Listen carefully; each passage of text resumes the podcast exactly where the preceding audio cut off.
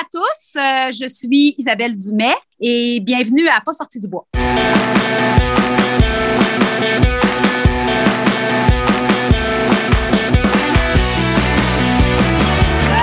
messieurs, votre gagnant du 110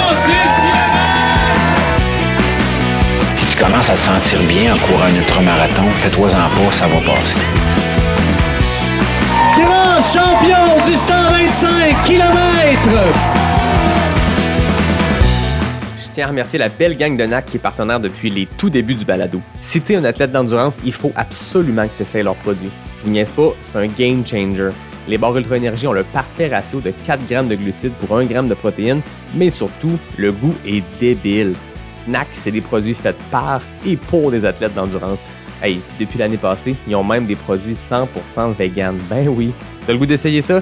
Va sur le nacbar.com, choisis les produits qui t'intéressent et entre le code promo pas sorti du bois pour obtenir 15% de rabais. P-A-S-S-O-R-T-I-D-U-B-O-I-S. Merci NAC, puis je vous souhaite un bon épisode. Ouais, ben, on n'est pas sorti du bois, hein? Bonjour tout le monde, bienvenue à Pas sorti du bois, épisode numéro 41. Aujourd'hui, j'ai le plaisir de recevoir Isabelle Dumais, une athlète multisport, une coureuse, mais aussi une fille qui est très, très impliquée dans la clinique du coureur que tout le monde connaît, je pense, au Québec, et même rendue à l'échelle mondiale. Donc, euh, bonjour Isabelle, merci d'être là. Hey, ça me fait plaisir. C'est rare qu'on me demande pour des entrevues, fait que je suis contente. Ben, profite, profite du spotlight. Moi, je me suis dit, Blaise, on le connaît très bien au Québec. Il a fait plein de balados. J'adore l'écouter. Mais là, je me suis dit, ben, ça serait le fun de parler à quelqu'un d'autre de la clinique du coureur. Puis je me suis dit, ben, qui de mieux qu'Isabelle parce que je te vois aller. Puis j'ai même parlé de toi avec certains de mes invités, des gens qui m'ont dit, invite Isabelle, elle va vraiment être intéressante. Puis il y a la clinique du coureur, mais il y a aussi la coureuse, il y a l'athlète, la sportive. Je pense qu'on va avoir euh, beaucoup euh, de plaisir à jaser. Ah oui, j'ai euh, beaucoup de choses ça. à dire. Si tu as le goût d'entendre un peu mon parcours de vie et tout, ben euh, oui, j'ai plein de choses à dire. Ouais. Bon, on va se lancer là-dedans. Moi, comme d'habitude, avant de commencer, je plug la bière que je bois parce que j'ai la chance d'avoir un partenaire qui est la microbrasserie Emporium. Donc, merci à l'Emporium. Aujourd'hui, j'ai une, une Goon, une IPA. Donc, on m'a dit que c'était un classique. Je n'avais pas encore eu l'occasion de l'essayer. Donc, allons-y pour euh, la Goon. Est-ce que tu bois quelque chose de ton côté, Isabelle? Euh, oui, euh, ici, dans mon pot maçon, j'ai euh, de l'eau, puis j'adore l'eau. En fait, moi, je bois juste de l'eau. Donc, euh, voilà. Des fois, un peu de vin, là, mais le mercredi soir, comme ça, euh, tout seul, euh, devant mon écran, je suis moins alcool, donc je suis plus eau. C'est correct, tu es plus sage que moi. ben, cheers Ah non, mais- c'est pas une question de sagesse. Ah. C'est une question d'habitude. Non, tu me rassures. Ben, moi, c'est ça, j'enregistre un épisode par semaine, de tout un soir de semaine. Fait que moi aussi, l'alcool, la semaine, c'est rare, mais quand c'est le temps de faire mon podcast, quand j'ai un invité qui se prend de son temps pour venir me jaser, je me dis, bon, ben, je sors la commandite de bière. Puis merci à la microbrasserie Emporium pour cette goon. Puis euh, cheers à toi, Isabelle. Merci. Là, il faut que je fasse une petite annonce avant qu'on commence pour vrai, parce que là, ça fait plusieurs qui m'ont écrit la semaine passée suite à l'apparition de l'épisode avec Caroline Chavreau, euh, qui est une grande traileuse euh, française. On aurait aimé ça voir l'épisode, puis voir l'épisode, mais gang, depuis l'épisode 1, que je partage aussi le feed vidéo sur YouTube, sur le Facebook de Pas sorti du bois. Fait que vous y avez accès. Fait que en ce moment qui sont en, train de courir ou de faire une ride d'auto ou de travailler, puis qui entendent ça, qui se disent ah, j'aimerais ça voir Isabelle et Yannick quand ils jasent, ben, sachez que mes 40 épisodes, mes 41 épisodes sont disponibles en vidéo. Puis même en ce moment, vous allez voir dans les prochaines semaines derrière moi, les boîtes vont monter parce que je suis en déménagement. Mais bon, assez parlé de moi. Isabelle, parle-moi de ton parcours. Je le disais, athlète multisport. J'ai vu course de route, course de trail, euh, patin, ski de fond. Parle-moi de, de la sportive avant de parler de l'entrepreneur. Oui, ben donc euh, moi j'ai toujours été super sportive, fait que depuis que je suis toute petite là, euh, je sais, je fais plein de choses, j'ai touché un peu à tous les sports. Euh, ado, là, j'étais vraiment euh, plus, euh, tu sais, sport d'équipe, là. Euh, donc, au secondaire, j'étais dans l'équipe de basket. Après ça, j'étais dans l'équipe de volley. Sur l'heure du midi, je jouais au badminton. Après ça, j'allais nager. Je m'entraînais déjà. Je faisais du vélo. Mais, tu sais, rien de... Euh, dans les sports d'équipe, on était quand même compétitifs, là. On avait des bonnes équipes et tout. Mais dans les sports individuels, là, rien de, rien de structuré ou d'encadré et tout ça. Donc, euh, moi, ça a toujours été comme ça. Après ça, un petit peu plus tard, à début de l'âge adulte, j'ai commencé plus les gyms, m'entraîner en gym, faire du tapis roulant. C'est là que j'ai commencé à courir sur tapis roulant. Je me souviens d'avoir fait là, un demi-marathon sur tapis roulant. Euh, donc, les gyms, après ça, j'ai fait beaucoup de workout. Tu sais, à l'époque, c'était super populaire. Là. Il y avait des grandes salles, là, puis on faisait euh, du workout, du step, des trucs comme ça. Euh, puis c'est ça. À la suite de ça, j'ai rencontré Blaise.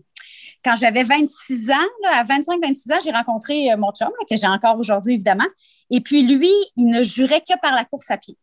Fait qu'à ce moment-là, je me j'avais commencé à courir avant de le rencontrer, mais, euh, tu sais, très, très, euh, OK, un demi-marathon, je vais aller faire ça, puis, tu sais, bon, sans rien faire de spécial. Puis, tu sais, j'ai. C'est ça. Puis là, avec, là, avec lui, ben, on a commencé à s'entraîner plus. C'est là que, tu sais, en fait, j'ai comme atteint un petit peu. euh, tu sais, je suis vraiment passée, tu sais, mettons, genre, je fais un premier demi-marathon, euh, comme ça, là, pour le fun. Puis là, je fais 1h50. Puis là, ben, tu sais, je me disais, bon, c'est pas pire, mais tu sais, moi, je m'entraîne pas, là, particulièrement. Puis là, on a fait un. On s'est entraîné, puis à la suite de ça, là, tu vois, j'ai fait mon meilleur demi-marathon, j'ai fait 1h24. J'ai fait un marathon en 3h03, puis un 10 km en 37, euh, 37. Ça, c'est mon, ça, c'est ça, là, c'est mon pic, pic, là. À ce moment-là, là, je faisais des intervalles, je faisais, tout ce que, tout ce que la plupart des coureurs, assidus sur route font, là, fait que intervalles, longues sorties. Puis ça, c'est Blaise qui m'a un peu inculqué ça. Euh, c'est ça. Puis là, j'en suis venue à ce pic-là. À la suite du marathon, en fait, ce qui s'est passé, c'est que quand je suis arrivée sur la ligne, j'ai fait OK, ben là, le prochain, je vais faire 2h50. Tu sais, parce que dans ma tête, c'était comme je vais juste m'améliorer. J'ai jamais refait d'autres marathons. Ah ouais? Ouais, j'ai euh, après ça, j'ai eu un gros crash là, de, de, de- un gros crash parce que quand j'ai resté, quand j'ai continué à m'entraîner et tout, euh, c'est ça, je me suis un peu surentraînée en course à pied, tu sais. Puis moi, il faut compter à travers ça que j'avais des bé- tu sais, j'avais un bébé euh, de, de d'un an puis tout ça, donc euh, bon, mon chien il s'excite. c'est ça. Donc après ça, euh, j'ai jamais refait là, de, de, de grosses performances euh, sur la route. Je continue à m'entraîner, mais différemment. Ouais. Ça a comme été la recette classique de on fait des intervalles, on fait une structure. Puis là, à un moment donné, ben, comme tu dis, tu as atteint comme 3h03 sur un premier marathon et seul marathon, c'est un solide chrono. C'est vraiment Ouais. impressionnant. Puis je pense même, où j'ai fait mes petites recherches quand même, dire, c'était quand même, ça t'a donné une troisième place au marathon des deux rives. C'est vraiment euh, Oui, très, très impressionnant. Félicitations pour ça. À quel moment tu as dit, OK, là, il y a la route, il y a la route correcte sur entraînement. La trail là-dedans, comment c'est arrivé? Bon. Fait que là, en fait, euh, la- le, tu sais, comme je te dis, la course, ça faisait beaucoup partie de la vie de mon chum. Et le trail surtout, parce que lui, il courait sur route pour m'accompagner, mais sa passion était vraiment le trail. Puis moi, je voulais rien savoir d'aller dans le bois. Fait que là, lui, il courait tout le temps dans le bois, puis moi, je niaisais, puis je disais tout le temps, euh, ah, je sais bien, tu sais, sa route, on courait à la même vitesse. Puis quand, quand je, je disais, quand tu veux, tu sais, penser t'es meilleur ou que tu cours plus vite, tu m'amènes dans le bois. Parce que, tu sais, moi, après deux secondes, je n'étais plus là, là. Alors que sur la route, tu sais, je pouvais le suivre, puis, tu sais, il n'y avait pas de problème. Fait que là, c'est ça. Fait que moi, ça ne m'intéressait pas le trail. Tu sais, j'étais vraiment sur mon mode. Je fais de la course de route, je fais mes entraînements. J'étais, tu sais, j'étais quand même assez euh, rigide sur ça, là. Tu sais, je voulais comme pas aller dans le bois, je voulais pas me fouler une cheville. Je trouvais que dans le bois, ben là, c'est pas moyen de faire des intervalles comme il faut. Tu sais, j'aimais pas tellement ça. Tu sais. Et là, arrive, euh, c'est ça. Ce qui s'est passé, c'est que j'ai, je me suis, j'ai commencé à avoir des douleurs. euh, à la bandelette, entre autres, là, euh, une blessure que beaucoup de coureurs ont. Puis moi, ça m'a suivi euh, vraiment longtemps, tu sais, vraiment, vraiment longtemps. Euh, puis là, ben, à ce moment-là, j'étais plus capable de, tu sais, sur la route, là, j'arrivais pas à courir, puis je devenais comme un, un peu de plus en plus frustrée, là, tu sais. Mhm. Fait que j'ai lâché la course pendant un certain temps, mais pas très longtemps. Puis justement, un des traitements de la bandelette, c'est vraiment de courir sur des surfaces inégales. Donc là, je me suis dit, bon, OK, tu la, trail, je vais commencer à faire ça. Fait que là, ben, j'ai recommencé en trail, tranquillement, pas vite. Puis effectivement, tu sais, comme tu varies beaucoup tes mouvements en trail, ben, ça faisait que les douleurs que j'avais, euh, tu sais, j'en avais moins, puis j'arrivais à courir au moins, donc j'étais contente, tu sais. Fait que euh, voilà. Puis à partir de ce moment-là aussi, euh, j'ai commencé à intégrer d'autres sports dans mon entraînement. Tu sais, je me suis remis à faire du vélo, je me suis mis à nager parce que, euh, tu sais, on dirait que j'étais frustrée, tu sais, avec la course. J'avais l'impression que je pouvais jamais en faire autant que je voulais. Tu sais, je, finis- je finissais par me blesser, j'avais mal quelque part. Tu sais, sérieux, ça, ça, ça, j'avais comme un événement qui s'en venait, là, je m'entraînais, là, finalement, j'avais une blessure, ça m'angoissait pour de vrai. Puis là, je me suis dit, là, sérieux, là. Tu sais, t'es supposé de faire du sport pour euh, relaxer, pour faire autre chose et tout, pour te, tu sais, quand tu travailles, pour te changer les idées, pour. Puis là, c'était rendu que, tu sais, j'étais stressée parce que là, bon, là, je ne pourrais pas m'entraîner, là, j'ai mal, là, je ne serais pas prêt pour l'événement. Fait que, tu sais, je trouvais que ça devenait un peu lourd, tu sais. Fait que euh, voilà, fait que j'ai changé vraiment ma, façon de faire. J'ai recommencé, c'est ça, comme je te dis, à faire euh, plus de vélo, courir un peu moins, puis combiner d'autres sports. Fait que la transition vers la trail, c'est aussi passé avec ta transition vers un changement un peu de, mindset, de, rapport au sport, puis euh, laisser faire un peu le compétitif pour retrouver le plaisir.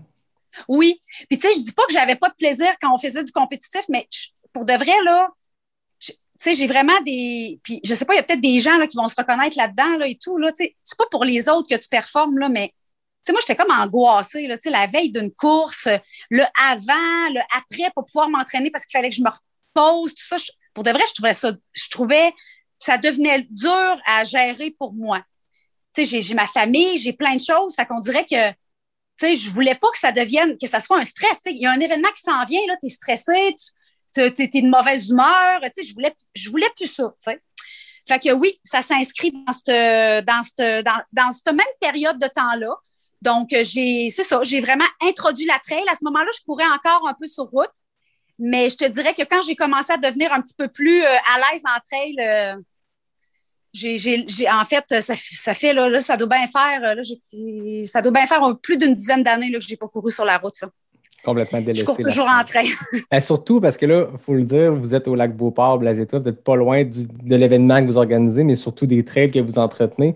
Fait que vous avez comme accès aux trails de la clinique du coureur qui, moi, ceux qui me suivent sur les médias sociaux, ils le savent, je, suis vendu, c'est mes trails préférés parce qu'il n'y a rien de plus technique et challengeant dans le coin. Et vous avez ça accès à côté. Fait que ça doit être, ça doit être difficile de se dire, ah, je vais aller faire des intervalles sur l'asphalte. Quand j'ai ça, j'ai 50 km en fait, de, de trail à côté. Tu as, tout à fait raison. moi, je sors dans ma cour, puis notre trail, la passe dans notre cour. Ah oui. oui, c'est ça. Je suis vraiment, tu vas, euh, quand tu viendras au saisonnier, je te montrerai, mais nous autres, on habite vraiment à côté du saisonnier. Là. OK. donc, les trails sont dans notre cour. Euh, puis en plus, ben, par rapport aux blessures, là, pour de vrai, pour moi, c'est moins stressant courir euh, dans le bois. Donc, je peux en faire plus. Puis euh, voilà, fait que c'est un peu pour ça que j'ai délaissé la route. Puis comme tu dis, tu sais, même l'hiver. moi, l'hiver, là, courir, je me souviens, écoute, je me souviens dans le temps, là, qu'on courait beaucoup, là, puis qu'on s'entraînait, pour faire des, mettons, des, des, performances et tout. On allait tout le temps dans le sud l'hiver, se faire comme un genre de camp d'entraînement parce que, l'hiver ici, c'est difficile, de, de, bien courir dehors et tout. Puis je me souviens, ça, c'était une autre affaire, là ça me gossait quand il neigeait parce que là, ah, là euh, on n'aurait pas de la, belle, de, la belle asphalte pour courir, tu sais. Alors que quand j'étais déménagée au lac Beauport, je me suis dit, ça n'a comme pas de bon sens. Les trails l'hiver, ben, les trails qu'on fait en été, maintenant, nous, on les fait en hiver, c'est des sentiers de raquettes. Nous, on s'est acheté des raquettes de course, on court en raquette tout le temps l'hiver. Il n'y a pas question pour moi que j'aille sur la route alors que je peux aller dans le bois en raquette ou, euh, tu sais. Donc, j'ai vraiment, même master, là, je veux même plus partir dans le sud l'hiver. C'est trop le fun de faire de la course en raquette, tu sais. Fait que, voilà. Raquette, puis quand c'est bien tapé par les raquetteurs, ben en course normale, en course standard, c'est. Moi, je le sais parce que mes, mes temps de référence d'entraînement de 5, de 10, de 20, de 30 sont basés sur vos trails. Puis c'est l'hiver que, que je bats mes propres records parce que là, sont tellement techniques, les trails de la clinique du coureur, que quand tu es en hiver, rendu au mois de février, quand c'est bien tapé, tu fly comme si tu en route. Fait que ça, c'est le truc pour battre, vos PR sur euh, trail. Allez-y l'hiver. Tu mets ton Strava, là, puis. Euh, ah oui, ben, exactement. Puis même souvent, quand tu recommences l'été, tu as comme une petite adaptation parce que justement, l'hiver, ben écoute, tu n'as pas d'obstacle. là. Mm. Donc, euh, tu sais, ça me fait un peu penser. Tu sais, moi, je fais sais, je fais pas beaucoup de vélo de montagne, je fais vraiment du vélo de route, même, tu sais, parce que je trouve que je suis moins habile. Ben, en hiver, c'est pareil, j'ai un fat bike. Là, je m'en vais dans les trails, tu sais, t'as pas d'obstacle, fait que tu peux juste rouler, puis euh, voilà. Du gros plaisir. Du gros plaisir, oui. moi, euh, comme je te dis, tu sais, avant, j'étais vraiment plus, euh, OK, été, course à pied, tout ça. Mais moi, maintenant, si tu me demandes ma saison préférée, c'est sûr que l'hiver, l'été, c'est le fun, c'est plus facile et tout. Mais tu sais, l'hiver, quand tu commences à faire du ski de fond, puis de la course en raquette, là, je peux te dire que il y a des journées parfaites de ski de fond ou de course en raquette que je me dis, je ne changerai jamais ça contre de la course. Là, je, je suis tellement rendue multisport que je, m'adapte à chaque journée selon la météo. Tu sais, mettons une journée extrêmement froide, je vais aller faire du fat bike parce que les, les pistes sont superbes. Une journée qui a neigé, ben là, on met les raquettes. Euh, il y a des temps parfaits pour le ski de fond, il y a des temps parfaits pour la course en santé. Il y a vraiment un bon temps pour tout. Puis je suis chanceuse de pouvoir en profiter parce que j'habite proche de tout, tu sais. Oui, je pense que les gens de Québec, en tout cas, moi je suis aussi à Québec, les gens qui nous écoutent, on est gâtés de ce côté-là parce que n'importe quelle journée de travail, ramenons-nous il y a un, deux ans quand on allait travailler quelque part, ben, tu finis de travailler à 4h30, 5h, tu es à 15 minutes de nord, sud, est, ouest, tu as des options pour aller t'amuser. Puis, euh, puis même, ça me fait rire parce que j'en parlais avec une collègue aussi qui, euh, qui fait du ski de fond, puis on n'a pas été gâtés cette année en longueur de ski de fond, en, longueur de température de ski de fond, je veux dire, parce que d'habitude, comme tu dis, euh, on est quand même content quand le, printemps se pointe le bout du nez. Là, cette année, côté ski de fond, on a pu commencer à avoir des belles conditions pour vrai début janvier, mi-janvier. Puis, puis début mars, là, oui, ça n'a pas été long. Fait qu'on aurait pris un plus bel hiver cette année, un plus long hiver pour le ski de fond. Mais il y avait moyen de s'amuser que d'autres choses. Puis ça a fait que les trails ont calé un peu plus vite cette année. On a pu recommencer à faire du sentier un peu plus vite que d'habitude en course, en tout cas. écoute, à chaque année, nous autres, là, depuis qu'on organise le trail, on se dit, ah là, il va y avoir de la neige d'un sentier encore, ça n'aura pas de bon sens. Parce que, tu sais, nous, on est vraiment tôt en saison. Mais là, cette année, c'est une blague. Là, on n'a jamais été aussi en avance. Depuis que moi, j'habite ici, là, ça fait 10 ans que je suis au lac Beauport. Là c'est la première fois qu'il y, a si peu de neige. Là, dans le relais, d'habitude, il y en reste là, encore. Il y en a même euh, jusqu'au mois de, juillet. Là, là c'est vraiment minime, minime, minime. Là, on, est, on est vraiment on est un mois en avance à peu près. Là. Ah, c'est fou. je me euh, rappelle parce que pile l'année passée, la dernière semaine de mai, j'avais fait un défi virtuel de, de, dénivelé. J'avais fini ça au relais. je m'étais tapé toutes les pistes de ski du relais, monter, descendre. Oh! Pour le fun de faire que ton Strava, c'est la map des, des pistes. Puis j'avais de la neige dans chaque, chaque, chaque piste. Puis on parle du 31 mai 2020. Puis j'étais allé faire des montées au relais début mai. Puis il y avait deux fois, trois fois, quatre fois moins de neige que l'année d'avant. Ah, mais clairement. C'est fou. On le voit dans les centres de ski parce que ça dure plus longtemps, mais cette année, j'ai l'impression qu'il n'y aura, aura, plus de neige en juillet comme c'est le cas d'habitude. Ah, c'est sûr, c'est sûr. Oh, oui. Fait qu'en même temps, c'est une bonne chose pour les trailers parce que ben, c'est une bonne chose. C'est le fun parce que les gens peuvent courir en sentier, ils pourraient être prêts à la limite plus pour les événements, mais comme euh, il n'y a pas beaucoup d'événements, ben, c'est ça. Exact. tu parlais du stress que tu avais quand tu te pointais sur une ligne de départ en course de route, mais par la suite, quand tu t'es mis à faire plus de la course en sentier, tu as participé à Ricana, Trail du Mont-Albert, tu as fait plein de courses de trail.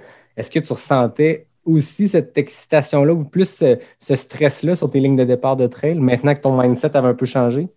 Ça l'avait changé, mais quand même, tu sais. Ouais, je sais pas, tu sais, ça, c'est moi, hein, tu sais, ça part de. Tu sais, j'ai toujours été, j'étais super compétitive là, quand j'étais jeune, tu sais, dans les sports, tout ça. Puis, tu sais, ça, ça a toujours resté. Donc, même si je me disais, tu sais, let's go, on s'amuse, c'est le fun, mais j'avais quand même toujours ce petit stress en dedans, tu sais, qui, qui veut vraiment, tu sais, euh, faire plus, puis performer plus, puis, tu sais, se faire mal, tout ça. Puis, ça, ce, ce truc-là, là, puis là, là, je suis rendue que j'admire vraiment là, les gens qui l'ont, mais moi, je l'ai vraiment perdu. Là. Je t'expliquerai ah comment ça s'est passé, mais là, ça n'existe comme plus. Là.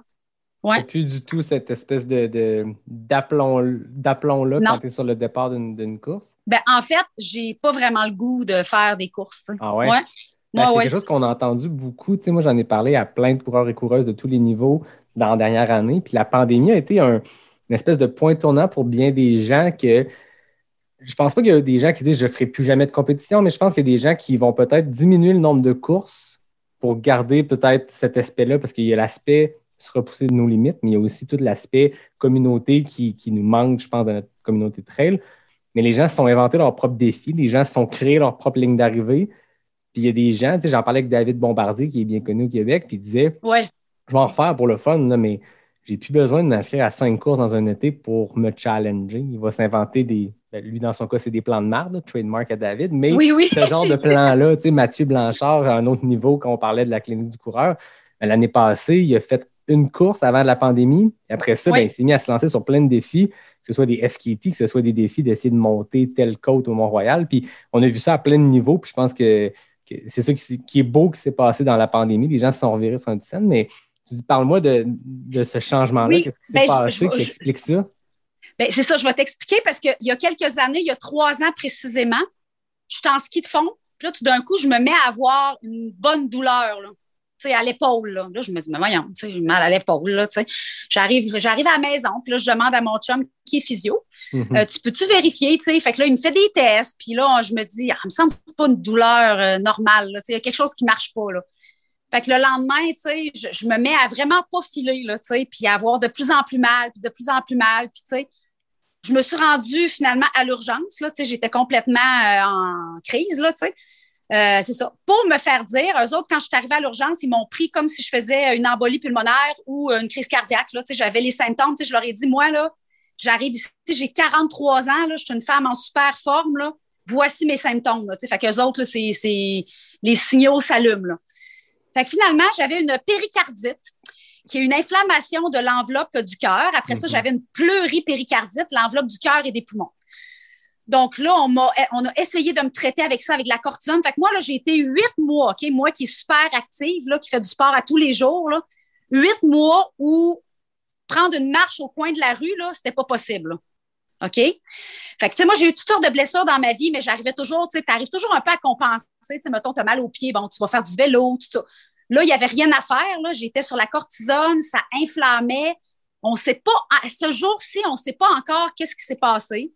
Ça peut être un virus qui a dégénéré. Ça, on a cherché dans toutes les directions pour en venir au diagnostic d'un genre de maladie auto-immune là, que j'aurais, Mm. euh, qui fait que mon système là, inflammatoire là, s'emporte là, comme ça sans raison, puis que c'est comme ça qui inflamme. tu sais. Bon, fait que tu comprends bien qu'à partir de ce moment-là, moi, pendant huit mois, j'étais obligée de redéfinir toutes mes affaires, me dire, mais écoute, tu sais, je ne referai plus jamais de sport de ma vie. Sérieux, j'avais de la misère. à- je ne pouvais plus rien faire. Là. Mes enfants, il fallait qu'ils transportent les sacs. Fait- tu sais, je ne pouvais plus rien faire. Après huit mois, ils ont changé de médication. Puis là, ils m'ont donné, présentement, moi, je suis immunosupprimée, tu sais. Donc, j'ai plus pas. Tu sais, donc, euh, j'ai comme un- l'immunosuppression, en fin de compte, ce que ça fait, c'est que ça empêche euh, l'inflammation euh, dans le corps. Donc, euh, moi, depuis deux ans, là, je suis quand même assez. euh, un an et demi, mettons, là, je suis assez stable. Je fais pas vraiment de crise, mais il faut que je fasse attention. C'est ça. Fait que tu comprends un peu pourquoi mon mindset a changé. C'est-à-dire Ouais. que là, je peux plus, tu sais, je pouvais pas, dans ce contexte-là, me dire, OK, là, euh, je vais aller me mettre sur une ligne, puis je vais me donner à fond la caisse parce que ça, me- ça me demande trop. Puis après ça, tu sais, je, tu sais, gérer ça, ça devenait compliqué. Fait que je me suis mis à marcher. Moi qui, à l'époque, euh, écoute, je courais sur le coin de la rue. euh, quand mon chum marchait, euh, parce qu'il marchait pendant qu'on courait, ça m'énervait. Ben là, je me suis mis à, je me suis dit, coudonc, je, je, je- faut que je fasse quelque chose. Fait que je me suis mis à marcher. Fait qu'au début, c'était un kilomètre, deux kilomètres. Puis là, après quelques mois, c'était rendu que je faisais 15 à 20 kilomètres par jour de marche. C'est un peu long, là. c'est ça. C'est c'est 15 à 20 km, même quand c'est ta sortie de course en pleine semaine. Il faut que tu trouves du temps parce que c'est un deux heures bien investi. Là, à la marche, c'est 4 C'était heures. c'est- Oui, sauf que, tu sais, je le faisais, mettons, euh, bon, j'en faisais un peu le matin, j'en faisais l'après-midi, j'allais refaire le soir parce que, c'est ça, un peu comme n'importe quoi, tu sais, quand tu te mets à courir, ben là, t'en fais un peu plus, puis un peu plus, puis un peu plus, puis là, ben ça allait bien la marche, puis là, je sentais que ma santé était stable, comme ça. Fait que je me disais, OK, tu sais, c'est une bonne formule, j'ai pas de rechute, parce que je dois dire que, tu sais, quand tu as des rechutes, c'était vraiment, tu sais, c'est l'hôpital, c'est les, tu sais, c'était sérieux, j'ai passé à travers quelque chose que c'est difficile à croire quand tu es en forme comme j'étais, puis que je suis, tu sais, moi, là, j'écoute, je, je dors, je mange bien, je fais du sport, tu sais, fait que tu te dis, crime, comme, comment ça peut t'arriver un truc comme ça, là? Fait que c'est pour ça que j'ai changé un peu de, c'est ça, puis en, en me mettant à marcher, mais là, après ça, je me suis dit, OK, là, je recommençais à courir un peu, puis tranquillement, pas vite, puis ah, tu sais, ça allait bien, puis j'en faisais toujours plus, puis bon. Fait que tu vois, les deux derniers hivers, j'ai pu faire euh, beaucoup de ski de fond, de la course en raquette, ça allait bien. Mais je suis restée avec cette espèce de. En fait, ce que ça m'a amené, ça, c'est de me rendre compte que moi, ce que j'aimais, là, c'est d'être dehors. J'aime ça, faire du sport dehors, qu'il fasse moins 30, qu'il pleuve. J'aime mieux être dehors que n'importe quoi, tu sais. Fait que voilà, c'est un peu pour ça que tu sais, j'ai plus vraiment le goût de faire des courses, mais sais, moi, chaque jour, je me lève, je me dis, OK, je me sens comment, puis OK, là, qu'est-ce que je peux faire, puis j'y vais. Fait que ça, c'est mon moi maintenant, tu sais, mais à travers un cheminement. Puis je te dis pas que ça va pas changer. je- J'en ai aucune idée, mais pour l'instant, euh, j'ai trouvé un équilibre que j'aime. Ben, c'est Voilà. beau de voir ce cheminement-là aussi, de passer de. Ça doit être intense, tu le disais tantôt, tu serais probablement TDAH aujourd'hui si on pouvait te diagnostiquer. Tu es quelqu'un qui a beaucoup, beaucoup d'énergie. Là, je suis diagnostiquée. OK, bon, on est deux. c'est ça, mais comme j'ai comme appris à bien le gérer dans ma vie, mais le sport aide beaucoup, tu sais, parce que tu sais, hein, quand tu fais du sport, en fait, tu arrives après à mieux focusser, Ah oui. puis euh, ça l'aide vraiment beaucoup. Là. Moi, je suis quelqu'un là, que je peux m'asseoir 30 minutes devant mon ordi, mais après 30 minutes, là, il faut que je fasse d'autres choses, tu sais. Fait c'est sûr, ça. Mais je me gère comme ça.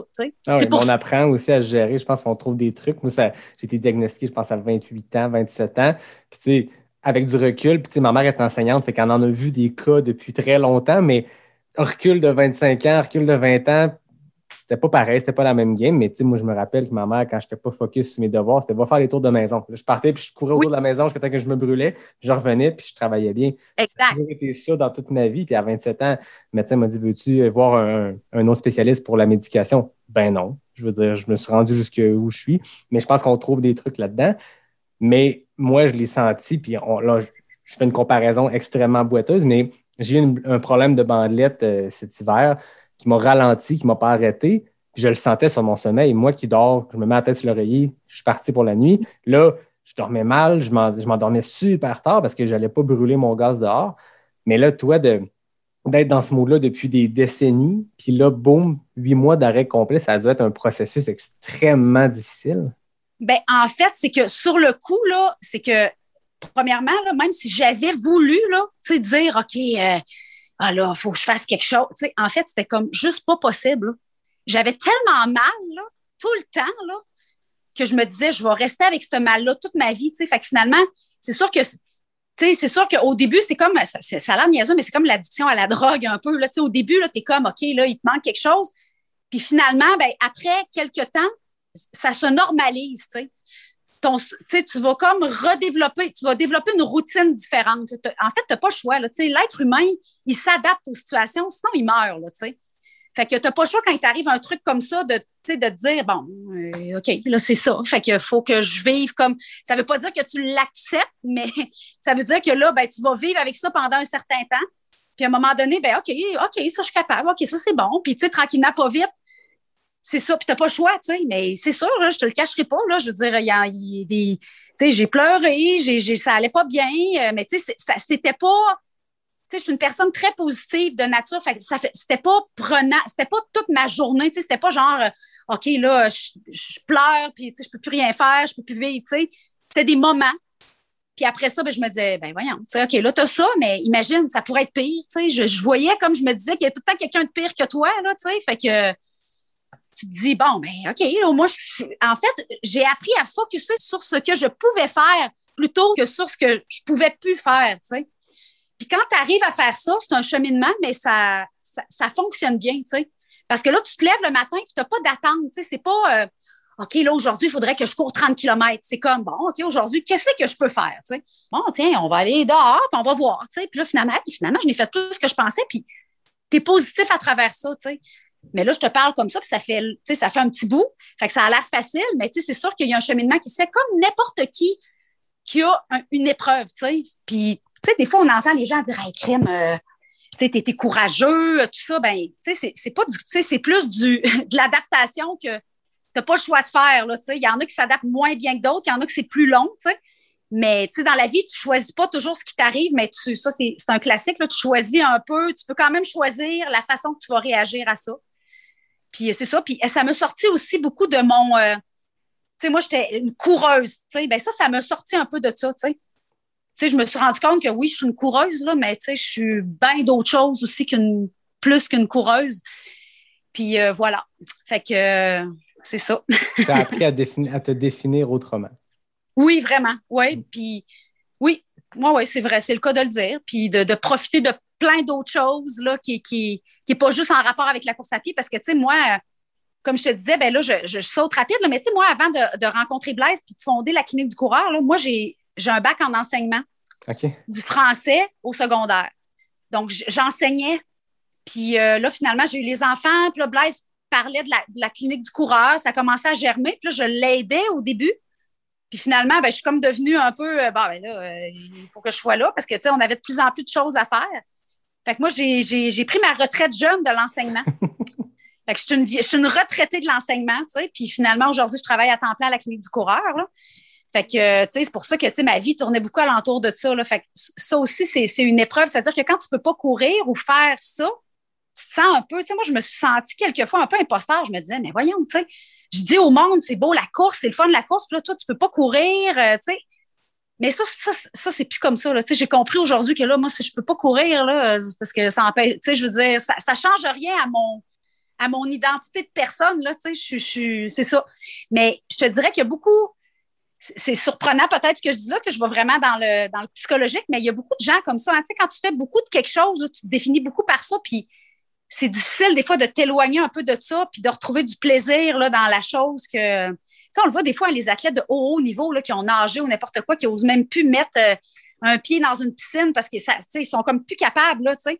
Mais moi, je voulais pas être, moi, j'aimerais ça être une vieille euh, coureuse, là. J'aimerais ça à 80 ans euh, faire des petits jogging avec mon chum, là. Tu sais, fait que. En faire au point de te tanner, là. C'est ça, tu sais. Je, je, voudrais, tu sais, je veux que ça reste dans ma vie, tu sais.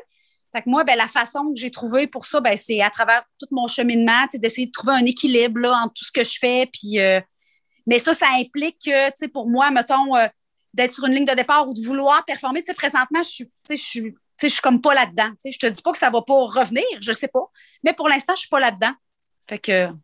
Je trouve ça le fun que tu parles à, propos des étiquettes parce que j'en ai parlé avec plein de monde. Puis des fois, les gens, surtout les athlètes de haut niveau, que les gens ont l'impression qu'on les définit comme ça. Ah, une Champagne, Mathieu Blanchard, ben, c'est des coureurs. Oui, mais c'est mille autres choses aussi. Puis quelque chose qu'on entend souvent, arrêter de mettre des étiquettes, puis à tous les niveaux, peu importe euh, professionnel, euh, sportif, euh, arrêtons de mettre des, étiquettes. On est des personnes à part entière. Puis j'ai une rencontre récemment, ça me fait juste penser. J'ai une collègue à Montréal, je travaille pour Ubisoft, puis une nouvelle personne dans leur équipe, puis on s'est rencontrés, on s'est assis, elle a dit Parle-moi de quitter. Bien sûr, on est en mode travail, tu m'as parlé de professionnel, elle m'arrête, elle dit Non, non, savoir qui tu es. Ouais, ouais. J'ai trouvé ça malade, puis moi, je vais. Je suis parti de tout ça, je me le suis noté, je me suis dit ça, c'est intéressant parce que avant d'être des collègues, on va être deux êtres humains qui interagissent ensemble. Elle veut savoir je suis qui. Puis moi, j'ai compris qui elle était. Finalement, on a parlé pendant une heure, puis on n'a jamais parlé de travail. Mais je trouve ça intéressant. Laissons faire les étiquettes, puis concentrons-nous sur l'éventail de ce qu'on est. Euh, j'ai un ami artiste qui dit Moi, je veux, je veux mettre tellement de cordes à mon arc que ça va être une harpe. Ah, c'est bon ça! ouais, je vais donner Renaud Paradis, c'est copyright à lui, mais je trouvais que c'était magnifique. C'est un, artiste, un acteur, c'est un poète il y a quelque chose de très poétique là-dedans, mais j'aimais ça. Au lieu d'avoir euh, être le meilleur dans une affaire, je vais être correct dans 200 affaires. Oui, ben oui. Mais en même temps, tu sais, comme tu dis, plus tu es de haut niveau, plus c'est difficile à faire parce qu'en ben fait, l'étiquette, c'est les, les gens qui s'attendent un peu à quelque chose de toi. sais. Quand Mathieu est sur une ligne, quand Anne est sur une ligne, les gens, ils se disent Hey, crème, euh, il va sur ma gagner. Les gens l'athlète de haut niveau, il faut vraiment qu'il deal avec ça, avec cette espèce de pression-là, que même s'il ne veut pas s'en mettre, il y en a, tu sais. Ben ça, moi, clairement, euh, parce qu'à l'époque, justement, dans le temps de mon marathon, tout ça, je pouvais me considérer quand même de bon niveau là, pour les filles. Là. Mais moi, c'est comme si je n'avais pas le mental pour supporter ça. C'est comme ça, ça, ça l'empiétait trop sur le reste de ma vie. sais. Fait que c'est ça, mais puis il y en a qui le font très bien par contre, parce que moi, je côtoie des athlètes de, de, ben de, très haut niveau, là, puis qui, qui, ça va super bien aux autres, là, mais c'est pas tous. Puis c'est important que quand c'est pas comme ça, ben peut-être de réorienter la façon que tu vois ton sport ou tes choses, parce que je pense quand même que le, ben, c'est embêtant parce que tu sais, des athlètes de haut niveau qui vivent par leur sport, ils n'ont comme pas le choix finalement, mais moi, je pense que le citoyen, mettons, moyen, là, mettons, moi, toi, euh, euh bon, tous les gens qu'on côtoie qui ne sont pas des athlètes de haut niveau, ben, il faut que tu considères que le sport devrait faire partie de ta vie, mais d'une façon positive. si c'est rendu un stress de faire ton sport, moi, ça me sonne une cloche parce qu'on a déjà tellement d'autres stress dans la vie à gérer que je pense que le sport doit être une soupape un peu pour euh, évacuer. Fait que si ça, ça devient stressant, ben peut-être que là, ça, ça, va être difficile, là, tu sais. Fait que. Oui, ben, tu as tout à fait raison. Moi, c'est pour la raison pour laquelle j'ai décidé de ne pas prendre de coach, même si, si, je suis très satisfait des performances que je donne, c'est dans mon niveau, je me surpasse, je, travaille pour m'améliorer. Peut-être que si j'avais un coach, je courrais 30 secondes par kilomètre plus rapide sur un 50 km puis tout ça. Mais en ce moment, la vie, je travaille qui est demandant. on a plein d'obligations, on a plein de trucs. On dirait que moi, la course, c'est mon espace de liberté. Je le sais que si je ne veux pas crasher puis, être euh, blessé ou que je ne veux pas justement avoir une mauvaise performance au point d'abandonner une course, je sais qu'est-ce qu'il faut que je fasse. Je m'en vais faire le 100 km du Gaspésia, je vais mettre le volume, je vais mettre les intervalles, je vais mettre les, D qu'il faut.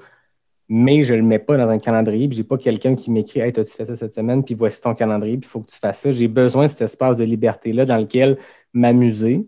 Puis quand une journée, ça me le dit, comme aujourd'hui, je me suis levé, j'étais comme Parfait, c'est ma journée d'intervalle. Je suis allé en faire. Ben, j'ai décidé que c'était ça aujourd'hui. Puis demain, si ça me tente d'aller courir au pace du bonheur le plus smooth possible, puis regarder les oiseaux dans les arbres en courant, ben, ça sera ça, puis c'est correct. Je pense que c'est ça, c'est une soupape, comme tu dis. J'aime le terme soupape de, oui. de lâcher son. C'est drôle que tu. C'est drôle que tu parles du pace du bonheur. Oui, mais... Parce que t'as-tu rencontré Nathalie? Non, je ne l'ai pas rencontré, mais oui, j'ai écouté. Elle est allée à, à, Tout Trail avec euh, Marie-Ève et Marc-André. Puis je la connaissais aussi. Dans le domaine de la course, on connaît toute Madame Pace du Bonheur, mais elle est tellement intéressante et inspirante à écouter. Hein. Vraiment, il faut que tu la rencontres là, dans une de tes prochaines euh, chroniques. c'est super drôle parce que, tu sais, moi, il y a quelques années, juste avant que j'ai le truc que je t'ai raconté tantôt, Nathalie me contacte pour me demander, tu sais, euh, qu'est-ce qu'on pourrait faire avec la clinique du coureur, puis tout ça, tu sais, à ce moment-là, je la connais pas vraiment, tu sais, fait que je m'en vais prendre un, petit café avec elle, tu sais, puis euh, on se met à jaser, puis je me dis, ah wow, c'est extraordinaire. Puis moi, j'étais déjà en processus, tu sais, de, de changer un peu de mindset par rapport à ça, parce que, tu sais, je dois dire, tu sais, j'avais trois enfants en bas âge, le travail, euh, tu sais, mon chum travaille beaucoup, il était souvent parti, tout ça, fait que j'en avais comme beaucoup à gérer.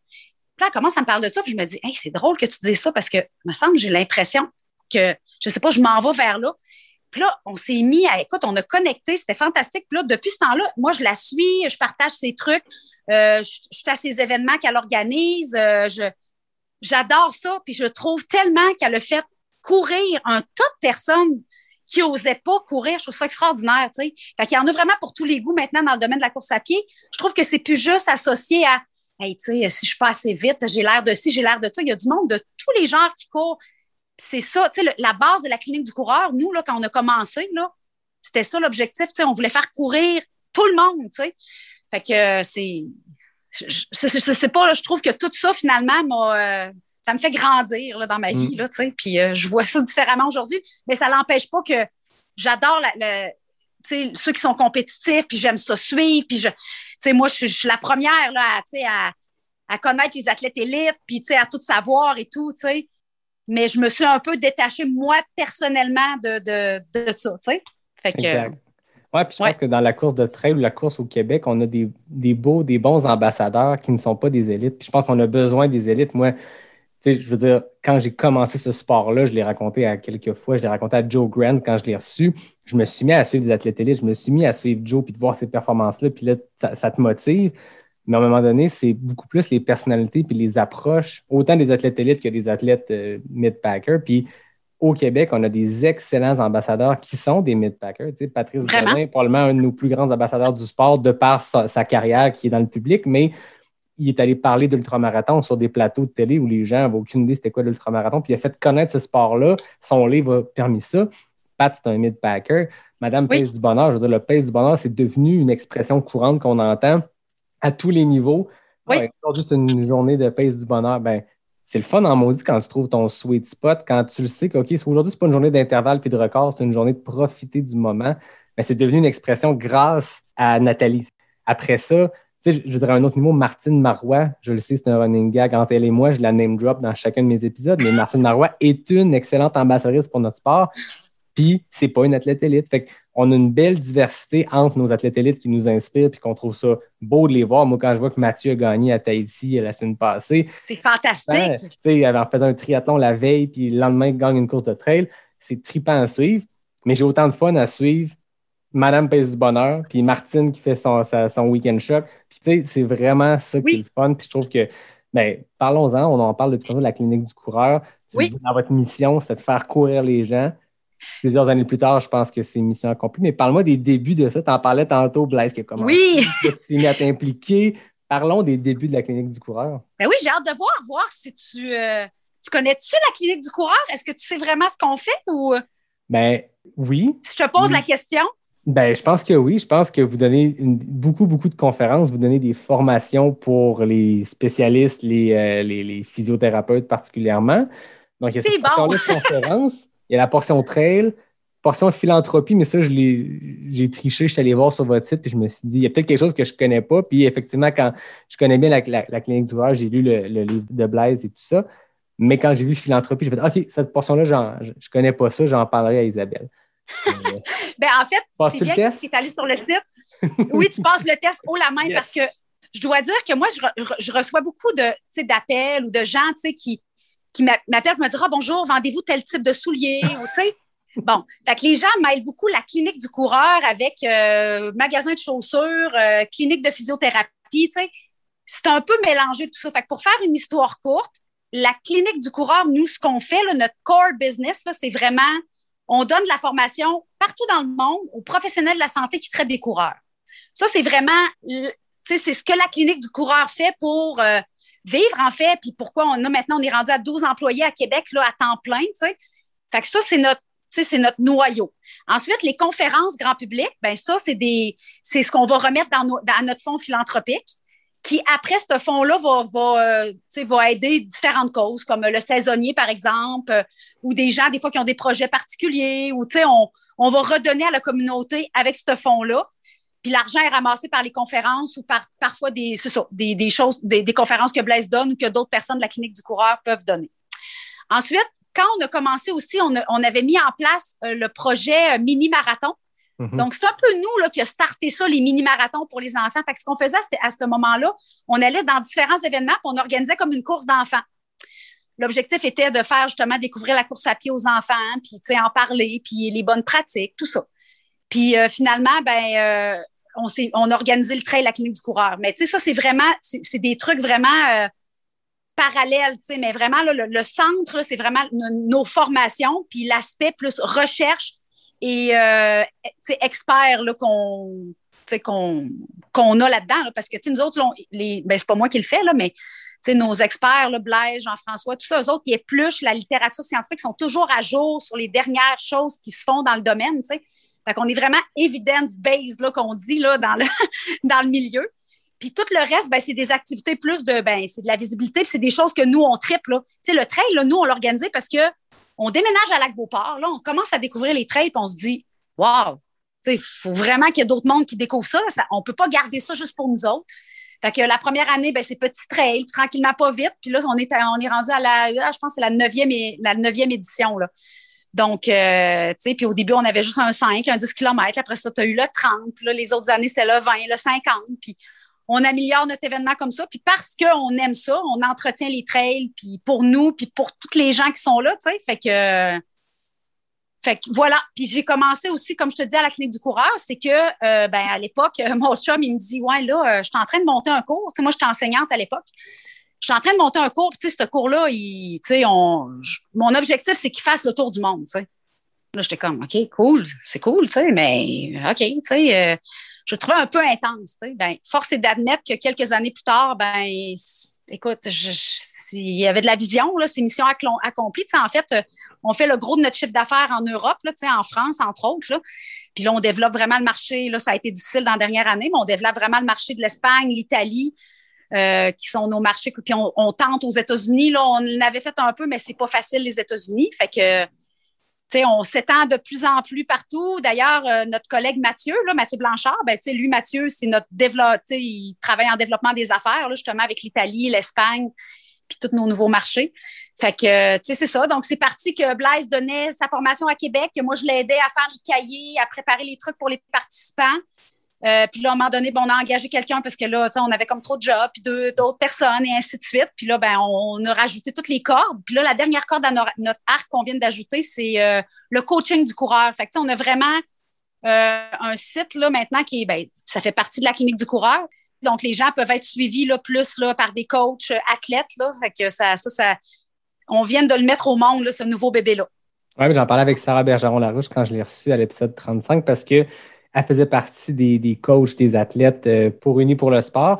Puis là, ben, on avait parlé, je pense, au moment où on enregistrait, la fusion venait de se faire entre Unis pour le sport et la, clinique du coureur pour devenir le coaching du coureur. Puis c'est trippant. On dirait que c'est ça qu'il y, y, a comme la portion conférence, formation, puis il y a plein de satellites autour. Puis je trouve que ce beau melting pot, puis melting pot, c'était pas une bonne expression parce que ça a l'air de pitcher partout, mais tout ça est, est dirigé dans la même direction qui est d'accompagner les athlètes, d'accompagner les athlètes par la formation auprès de leurs professionnels qui vont les soigner, mais aussi de les accompagner en offrant des trails 12 mois par année qui sont entretenus, qui sont balisés, qui sont magnifiques, en offrant un programme de coaching. Je trouve ça beau, cette espèce de, de, projet principal-là, tous les satellites qui, avec le temps, se sont greffés autour, puis en très peu de temps, parce que ça a commencé en quelle année, la clinique du coureur?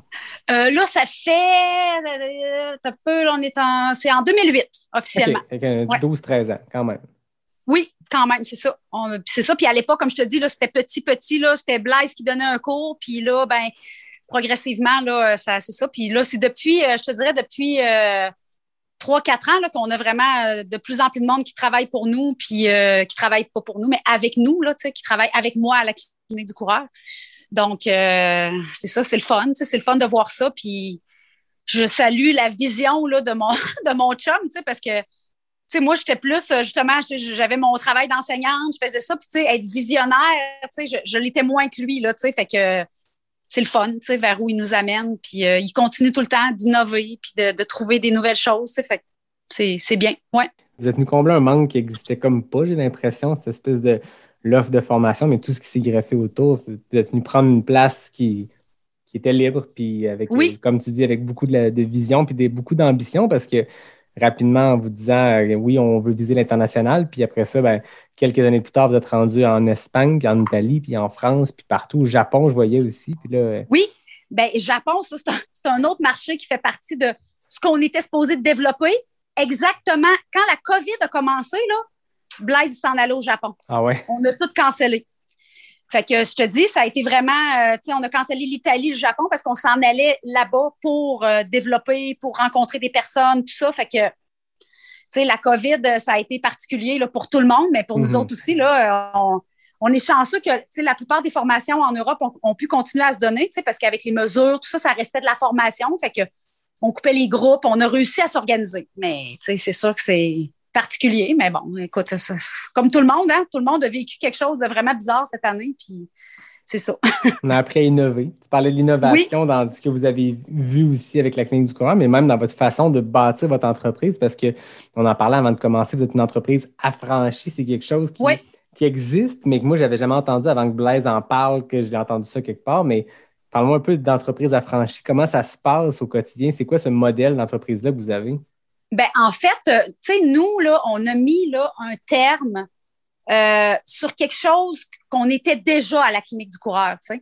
Donc, euh, tu sais, entreprise affranchie pour nous, ben, pour ce que nous, on a, comment on le vit à la clinique du coureur, c'est vraiment que chacun, tu sais, il n'y a personne, tu sais, il n'y a pas d'heure recommandée, il n'y a pas de nombre d'heures, il n'y a pas de jour particulier où il faut que tu travailles, il n'y a pas d'ordre dans lequel tu dois faire les choses, c'est que tu travailles des choses à faire, puis tu les fais quand tu veux. Puis si tu décides que le lundi après-midi, tu prends trois heures pour aller faire du vélo parce qu'il fait super beau, ben tu, tu y vas, puis tu ne demandes pas à personne. Puis euh, tu as besoin de vacances, ben tu les prends. Puis tu sais, on. Fait que, c'est ça. Puis c'est aussi le fait que tout le monde est sur le même euh, pied d'égalité. Il n'y a pas de hiérarchie. sais. Donc, euh, c'est sûr qu'à l'époque, c'est ça que tu avais le président, tu avais le directeur, tout ça, mais on a comme tout aboli là, ces postes-là, puis les gens sont tous au même niveau, si tu veux. Donc, euh, on consulte, on fait des cellules de travail. Puis euh, voilà, c'est sûr que ça marche bien nous parce que justement, on était comme ça. Puis les gens qu'on a engagés sont venus chez nous parce qu'ils aimaient déjà comment on était, qui aimaient comme cette espèce de modèle-là. Donc, nous, quand on a voulu engager, ben, il y a des gens qui, avant qu'on veuille engager, qui cognaient pour savoir s'ils pouvaient travailler avec nous. Ça, c'est fantastique dans un monde où il manque de main-d'œuvre. Donc, euh, tu sais, cette espèce de liberté-là qu'on a, puis de confiance, ben, tu sais, c'est un peu ça pour nous. Tu sais, c'est ça à la clinique du coureur, l'entreprise affranchie. Mais, tu sais, c'est sûr que c'est pas facile partout à mettre en place parce que, tu sais, plus tu as une structure qui était hiérarchisée, plus tu as de monde, tu sais, c'est sûr qu'il y a des choses qui, c'est des défis, mais moi, mon, conjoint travaille aussi, ben, tu dois le savoir, il y a les, euh, ils, ont, les PCN, là, PCN mm-hmm. physiothérapie. Ben, tranquillement, pas vite, la culture vraiment de l'entreprise est en train de changer au complet, là, à s'en aller vers euh, le pas affranchi au complet, mais de plus en plus. Donc, euh, sais, puis eux autres, c'est très hiérarchique. Là, là, maintenant, ça l'est de moins en moins. Puis, c'est ça, mais c'est du travail. C'est un travail de longue haleine. C'est pas, alors qu'ici, à la clinique du coureur, ben, c'était comme ça. C'est comme si on a dit, bon, ben, on est une entreprise, on est une entreprise affranchie, notre modèle est fantastique, on va en parler. Mais c'est pas quelqu'un qui nous en a parlé et qu'on s'est dit, ah oui, on va faire ça. On était comme ça, tu sais. Fait que euh, voilà.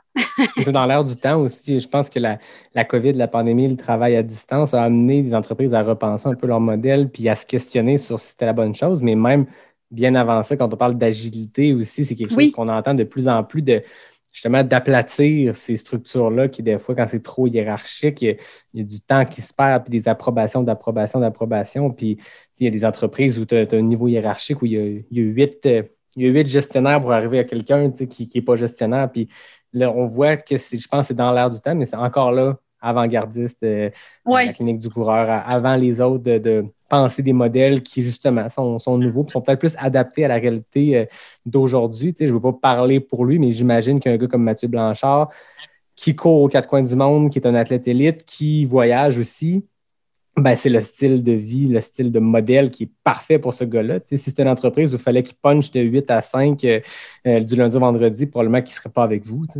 Non, c'est sûr. Ben, comme il était avant, en fin de compte, c'est ce qui a motivé un petit peu son choix. Là. Parce que, tu sais, Mathieu est ingénieur, tu sais, puis là, finalement, il est venu travailler euh, avec nous parce que, justement, tu sais, ce modèle-là lui, allait lui permettre de s'épanouir autant dans sa vie d'athlète que dans sa vie euh, professionnelle. Fait que, oui, c'est sûr que c'est intéressant. Là.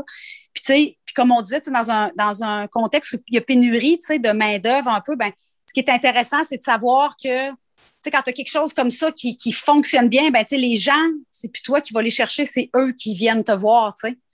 parce qu'ils se disent, crime, moi, c'est là que je veux travailler, parce que pour nous, moi, ben, ça n'a jamais été, c'est sûr. Puis pour mon chum non plus, nous, c'est même pas une job, c'est comme un mode de vie, notre affaire, là, c'est sûr, parce que c'est comme un bébé, là, là, mhm. tranquillement, pas vite, on laisse aller des affaires, là, mais au début, c'était tellement juste nous deux que.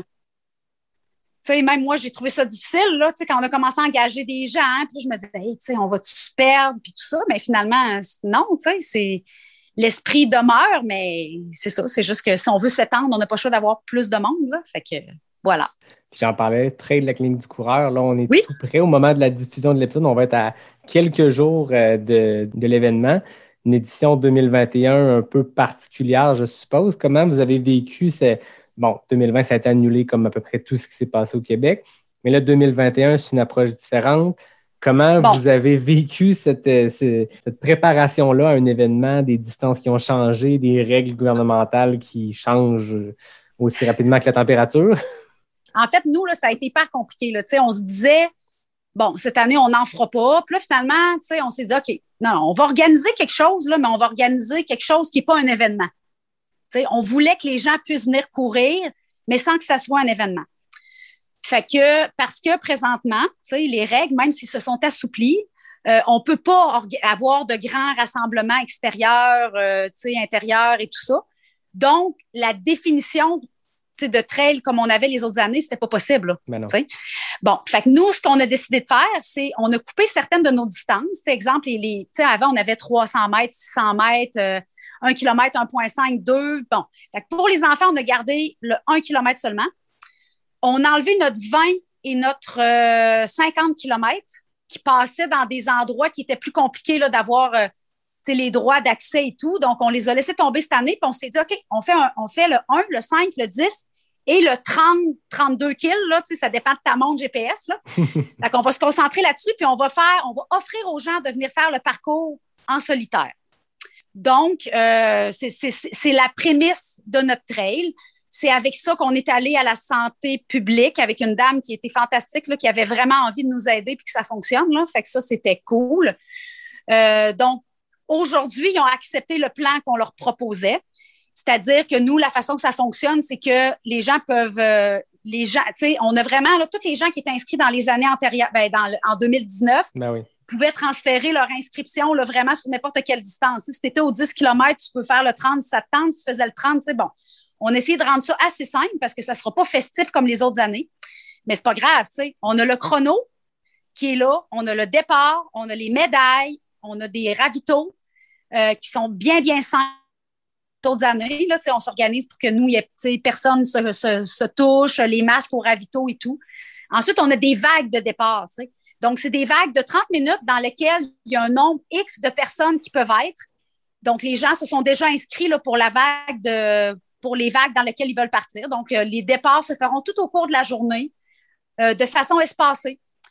Voilà. ça, euh, excuse-moi, oui. Ben, en fait, le, le 30 km, c'est entre 7h et 9h. Puis après ça, le 5 et le 10, c'est le 1 à partir de 9h jusqu'à 16h. Il y a des vagues de départ, puis les gens partent.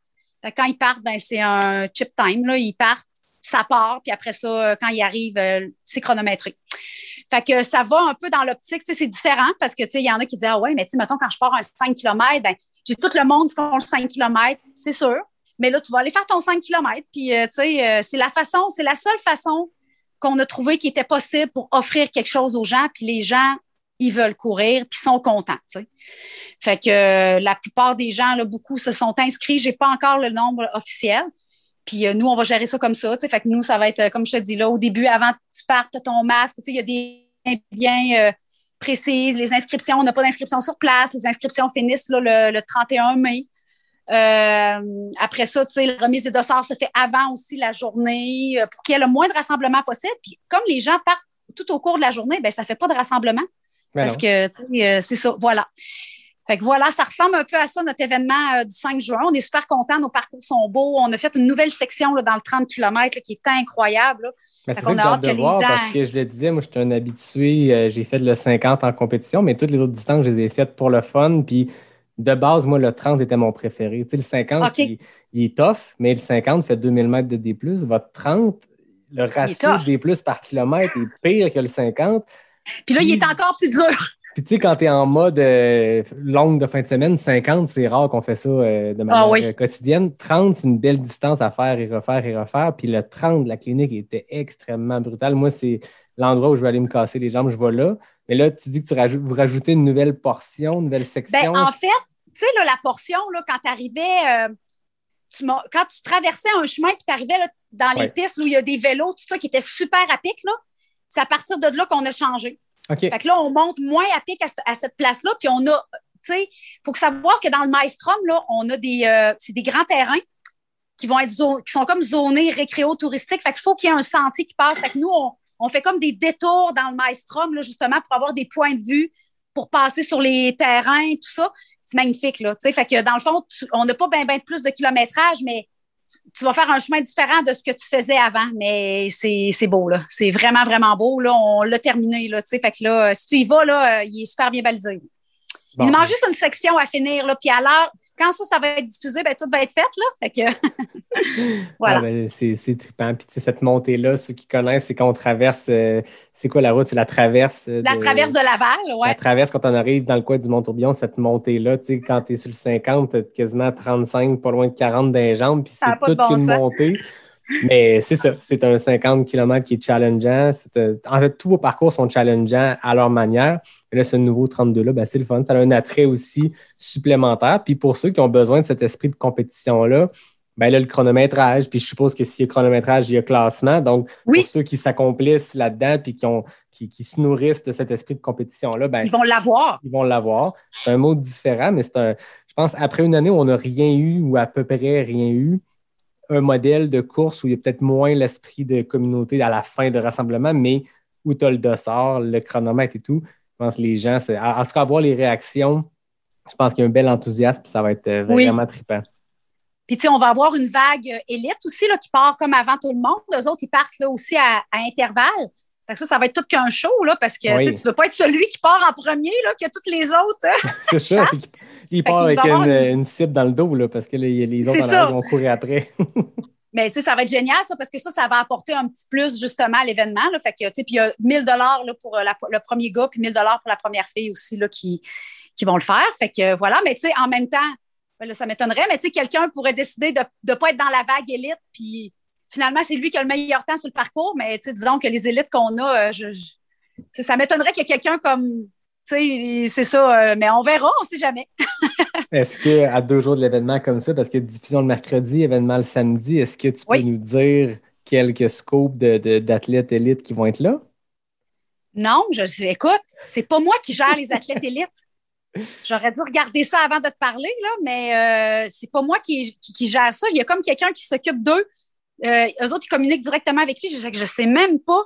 Je sais même C'est pas. Parfait, on entretient le mystère. On verra ça Ben, je sais le qu'il y en jour même. on beaucoup, verra là. ça dans ceux qui ne seront pas là à l'événement. Vous regarderez ça dans Distance Plus le lendemain. Je suis sûr que Ah! la gang Eh de non, Distance attends, Plus vont là. couvrir. par contre, ce que je dois dire, là, euh, c'est ça que je, je, je, fallait que je dise et que j'ai pas dit. Tu sais, tu sais que j'ai beaucoup d'athlètes élites qui peuvent pas participer parce que la condition que la santé publique nous a donnée, et même si les règles sont moins strictes, là, nous autres, on peut juste avoir du monde de la capitale nationale oui, qui les Là. Fait que ça limite pas mal. Là, fait que là, euh, athlètes élites, il y en avait beaucoup qui venaient d'ailleurs, qui viennent pas. Là, fait ouais. que, euh, mais je sens que ça va être un super événement. Moi, j'ai vraiment hâte. Ça kick-off, la, ça kick-off. Ça lance la saison. Euh, puis je pense que ça va être. La clinique du coureur, c'est comme devenu une incontournable. Je pense que c'est le lancement de la saison pour bien oui. des coureurs, bien des coureuses au Québec.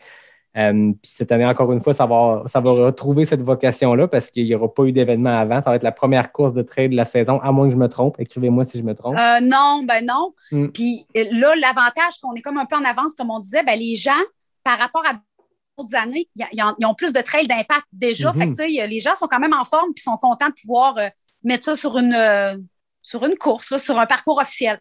C'est une ouais. belle façon de se tester, la trail de la clinique du coureur. Même ceux qui, qui aspirent à des plus grandes distances, bien souvent, le, le, premier week-end de juin, quand vous le faites, ben, c'est le parfait moment pour faire un 30 ou un 50 en mode compétition avant peut-être de se lancer la semaine suivante ou dans les semaines suivantes sur peu importe Gaspésia. Le Québec Méga Trail. Ah ouais, c'est le meilleur build-up. Puis on le voit année après année. Mathieu Blanchard, ça fait deux ans qu'il gagne la clinique du coureur le 50 puis qui performe super bien trois semaines plus tard au QNT. Puis c'est un, un super oui. build-up ou c'est un super événement pour aller tester une première distance, une première fois sur un 10, un 20, peu importe. Donc, euh, ben, j'ai très hâte. J'ai très hâte d'être là. Puis, euh, j'incite les gens euh, les prochaines années. Si vous cherchez une belle course de début de saison, là, la trail la clinique du corps, je pense que j'en parle assez souvent ici de ces trails-là. Puis ça, je tiens à te le dire à toi personnellement, puis à Blaise, puis à toute votre équipe, mais c'est malade qu'on ait accès à ce parcours-là balisé 12 mois par année avec exactement, tu arrives à une, à une, fourche, OK, le 20 km tourne à gauche, le 30 tourne à droite. C'est malade que ça soit balisé permanent parce que justement, quand tu pars, puis c'est le fun d'explorer, puis on aime ça partir avec une montre GPS ou avec un GPS ton sel, puis découvrir, mais quand tu veux juste mettre du millage, faire une grosse sortie Pas technique, te casser la tête. Là, exact, ouais. tu suis les petits bonhommes bleus qui sont sur euh, les arbres, puis euh, tu fais un super parcours. C'est vraiment trippant que, que, vous fassiez ça. Bon, ben c'est parfait, c'est ça, ça qu'on souhaite, que le monde soit content. Yes. Moi, avant de, avant de terminer, j'ai toujours mes questions claires, mais avant ça, je voulais quand même oui. te poser une question parce que on le voit, la clinique du coureur, vous êtes super impliqués, Blaise et toi. Blaise est physio chez PCN. Je suis sûr que tu as, énormément de travail avec la clinique du coureur. Vous avez trois enfants, vous avez la trail, vous avez les, les, les sentiers à entretenir. Ça ressemble à quoi le quotidien chez les Dumais Dubois? Ça doit être toute qu'une organisation ben, d'horaire. Oui, mais pas super parce que nous, on travaille, à part quand Blaise va faire des, des patients à la clinique, nous autres, sinon, on est en télétravail, tu sais. Fait que moi, par ce fait-là, ben, ça me sauve énormément de temps. Fait que, tu sais, j'ai vraiment, fait que moi, je travaille, euh, euh, à des moments un peu inusités peut-être pour des personnes, des fois à 10h, 11h, minuit le soir, des fois bientôt le matin, des fois dans l'après-midi.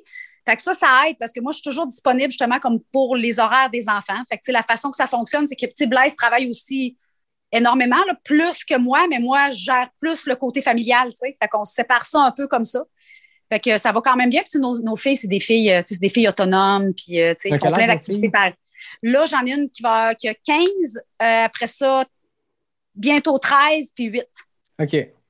Fait que euh, c'est ça. Fait que eux autres, ils s'organisent quand même bien. Puis là, ben, on vient d'adopter un petit bébé chien. Là, fait que là, ça, c'est une nouvelle affaire là, qui m'empêche de dormir présentement. Fait que c'est ça, mais le quotidien ressemble vraiment à euh, on est sur nos ordis, on fait du sport, euh, les enfants font leurs affaires. Euh, le soir, on se réunit en famille. Puis, quand Blaise part à l'extérieur, ça ça, a été un avantage de la COVID. Il était là toute l'année. Alors que normalement, comme là, tu vois, il part en Italie dans, à mi-juin. Mi fait que là, il va deux semaines là-bas. Fait là, dans ce temps-là, ben, lui, il n'est pas ici, mais moi, je continue le train-train quotidien. Puis, ça se fait bien. Puis comme je te dis, par le fait qu'on n'a pas d'horaire fixe, ben, tu peux vraiment organiser ton horaire comme tu veux. Puis ça, c'est un gros avantage parce que moi, des fois, je me dis, my God, là, si, je, si j'étais à l'école, puis tout ça, j'aurais de la misère là, à faire euh, tout ce que je fais. Là, sais. fait que là, je suis contente. Là. Pour le moment, c'est, on s'organise bien. Ouais. Ben, puis on est, on est, on a beaucoup d'énergie les deux, là, fait que ça, ça aide aussi. Là. On, voilà. ben, c'est ça. Puis je pense que n'importe qui, qui, qui écoute, je pense que toutes les entreprises en ce moment se questionnent qu'est-ce que ce sera l'après-COVID? Puis il y a plein d'avantages au travail en, en, personne, la collaboration, ah, mais oui. il y a plein d'avantages au télétravail. Puis je pense que, tu sais, moi, j'ai la chance, j'ai la chance d'être une entreprise qui est très progressiste, qui avait déjà ces visions-là, mais il y a des entreprises qui étaient très réfractaires au télétravail. Puis là, ben, de l'avoir forcé pendant 15 mois par une pandémie, c'est le meilleur argument pour les gens de se rendre compte crème, mon monde, mon monde travaille pareil, puis ils shippent pareil, puis peut-être même qu'ils sont plus heureux ou qu'ils shippent encore plus leur projet parce qu'ils le font dans un mode un peu plus flexible. Puis moi, c'est ce que j'adore. Moi, je, réussissais à faire mon kilométrage par semaine parce que je courais jusqu'au travail aller-retour. Là, c'est le bonheur de pouvoir le faire matin, midi, soir, entre deux meetings, tu squeezes ça à droite, à gauche, puis on vient de. Tous ceux qui avaient à se déplacer pour se rendre à leur travail, ben, il n'y a plus ça. Fait que. Oui, puis je pense que, tu sais, toi, tu n'as pas d'enfant? Non. C'est ça, fait que, tu sais, ça, c'est un autre gros avantage, euh, tu sais, le télétravail, parce que, tu sais, avec ce qui se passe dans les écoles, les écoles tout le temps fermées, puis les enfants, télé... écoute, présentement, là, je ne sais pas comment les gens faisaient, là, ceux qui ne sont pas en télétravail, là écoute, tu sais, moi, mes grandes, c'est correct, ils peuvent rester à la maison, mais la petite de 8 ans, là, à un moment donné, il euh, faut un adulte, là, donc le fait, ça, ça, nous met beaucoup plus de flexibilité. Je pense que les gens vont rechercher ça dans le futur, là, de plus en plus, tu sais. Exact. On a une pensée pour les, les parents qui, cette année, ont eu leurs enfants pendant des semaines et des mois avec ça. Moi, c'était le gag parce que dans mes équipes de travail, il y a plein de gens qui ont des enfants, puis tu finis par connaître les, enfants de tes collègues parce qu'ils sont là dans les meetings, mais c'est oui. Toute une affaire. Mais là, c'est le fun, on voit comme la lumière au bout du tunnel. On les aime, nos enfants, là, mais à un moment donné, c'est le fun quand ils sont à l'école aussi. Là, hein, ben on ne va pas se le cacher.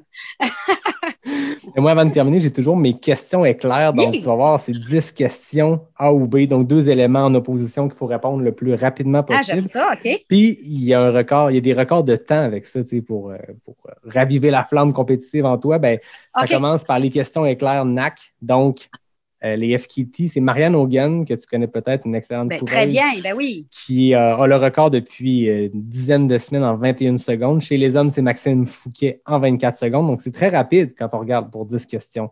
Je sors mon chrono. Tu me dis quand tu es prête? C'est parti! Route ou trail? Trail. Froid glacial ou canicule? Canicule. Gaspésie ou Charlevoix? Gaspésie. Ski de fond ou raquette? Ski de fond. Avec ou sans bâton? Sans. Question NAC bar ou gaufre énergétique? NAC bar. Sentier roulant ou technique? Roulant. Bagel ou gruau? Gruau. Courir seul ou en groupe? Seul. La Chine ou la Réunion? La Réunion. 24 secondes, très très fort. C'est pas le record, c'est pas le plus rapide, mais Écoute, 24 secondes, c'est dans les meilleurs temps qu'on a jamais eu. Donc, oh, facile tes questions! la Chine et la Réunion n'aura pas le temps d'en parler autant pour la portion Réunion que ce que vous aviez organisé avec les guerriers du Grand Raid, mais aussi la ah Chine parce que tu es allé gagner un demi-marathon sur la muraille de Chine. On peut-tu prendre deux minutes pour m'expliquer ah comment ça s'est présenté dans une vie d'aller courir et de gagner un demi-marathon sur la muraille de Chine? Écoute, on est allé là avec une gang dans un projet qui était de ramasser des fonds pour la fibrose kystique. Donc, euh, tous les gens qui participaient à ce voyage-là, nous, on payait notre voyage, mais en plus, on ramassait des fonds pour la fibrose kystique. Donc, euh, il y a un gros, gros, gros, gros montant qui s'est ramassé là. Puis chaque, chaque personne qui était là, on était quoi? Je me souviens plus, on était entre 20 et 30 personnes. On était comme un groupe, on est allé là-bas. Puis une des activités, ben, était de courir sur la muraille de Chine. c'est ça. Puis tu comme là-bas, ben, c'était génial, c'était mythique, là, sauf que il n'y a pas d'athlètes de haut, haut niveau ou élites là, qui sont là-bas. Là, fait que finalement, ben moi, euh, je me retrouvais finalement avec mon niveau qui, qui pas pire. Je me retrouvais à. Je me suis retrouvée à gagner ça. Fait que ça a été euh, une belle expérience parce que ici, j'en ai gagné des courses aussi, mais d'arriver là-bas dans un monde complètement. écoute, c'était particulier. Là, les, gens t'encouragent, tu comprends rien, tu passais à travers les petits villages, tu cours sur la muraille. C'était sérieux, c'était mythique. Là. Donc, euh, ça, ça a été une super expérience. quand tu me poses Chine ou Réunion, ça, c'était génial, mais c'est parce que la Réunion, tu sais, là-bas en Chine, on n'a pas couru tant que ça. on a fait beaucoup de tourisme, on a fait beaucoup de choses. Alors qu'à la Réunion, quand on va là-bas, là, j'ai vu beaucoup de places là, à date. Là, on est allé à beaucoup, dans beaucoup d'endroits, puis c'est vrai, c'est la plus belle place que j'ai vue pour courir. Ah la Réunion, là, c'est. Euh, le problème avec ça, c'est qu'écoute, ça prend 24 heures y aller. à un moment donné, euh, c'est interminable. Là, fait que c'est très long. Fait que quand tu y vas, c'est au moins trois semaines là-bas, parce que sinon, avec, ça prend deux jours là, y aller, deux jours revenir. Mais au niveau des sentiers que là, là on était tellement heureux d'emmener du monde là-bas là, qui ont vécu ça aussi, possiblement. nous, on est allé trois fois. Possiblement qu'on n'y retournera plus là, parce que là, on va aller explorer d'autres affaires. Mais la première fois qu'on est allé là, on s'est dit, écoute, on n'a pas le choix, il faut faut qu'on fasse voir ça à des gens. Puis c'est de là qu'est né le, projet, tu sais. Fait que peut-être que ces gens-là vont être allés une fois, ils ne retourneront plus, parce que comme je te dis, c'est tellement comme loin et compliqué que tu y vas une fois, puis mais un coup que tu as vu ça, tu fais ouais, OK, c'est. C'est beau le lac Beauport, mais là, euh, là-bas, c'est une coche, là, mais c'est pas grave, on est bien ici. Sauf que ça, c'était magique. Là. Ouais. ouais vous, avez l'air d'avoir vécu un méchant trip. Puis Caroline Côté a fait un film là-dessus que moi, je l'ai vu, je pense, c'est dans le cadre de ce petit festival du film de trail qui s'était sorti? Oui.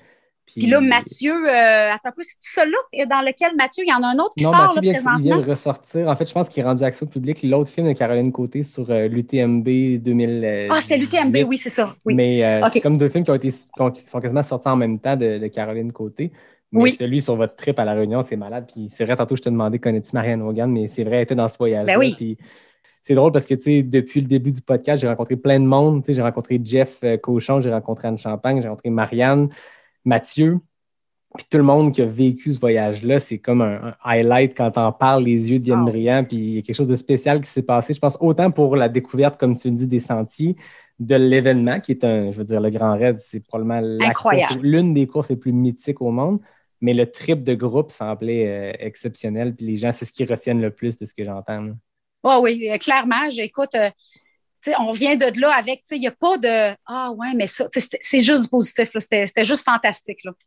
Fait que oui, ça, c'est une expérience d'une vie, je te dirais. Là, ouais, vraiment. Une autre, belle réussite de la clinique du coureur. Ben oui.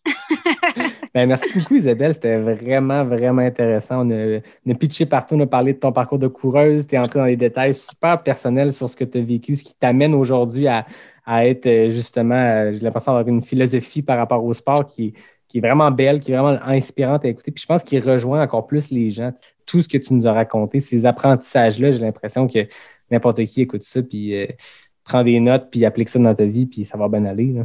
Eh ben, si c'est ça que tu retiens, là, c'est fantastique. Là. Puis, tu sais, moi, je, suis juste contente de partager ça parce que, tu sais, les gens, tu sais, nous connaissent un peu par la clinique du coureur, mais ils nous connaissent pas autant, tu sais. Fait que là, je trouve ça le fun, tu sais. J'espère que, tu sais, ça c'est des gens qui ont des questions ou que ça les inspire sur quoi que ce soit, tu sais, qui m'écrivent, puis euh, je suis bien open à discuter de plein de choses. Bon, ben, l'invitation est lancée. Parfait. Bon, ben, Merci beaucoup à toi. Moi, comme d'habitude, je termine en te remerciant David Hébert qui signe le design graphique du podcast. Je remercie Fred Desroches pour le thème musical. Je remercie Nico William, la belle gang de NAC qui est fidèle au poste depuis les tout débuts du podcast. Puis je termine en te remerciant toi, Isabelle, pour euh, la super discussion. Ça va faire un super épisode. J'ai très hâte de le faire découvrir à mes, à mes auditeurs. Merci. J'ai hâte de voir la petite phrase que tu vas mettre à côté de ma photo. Là. Ouais, c'est ça. Hein, c'est, ah, c'est, moi, il faut que je le réécoute pour choisir, mais je pense que j'ai l'embarras du choix. c'est plus facile quand j'ai trop de choix puis il faut que je décide. Des fois, j'en mets même deux différentes ailleurs parce que c'est ça que les gens retiennent. Euh, oh, ben, merci beaucoup. Puis euh, à tout le monde, à bientôt pour un prochain épisode de Pas sorti du bois, le podcast 100% trail.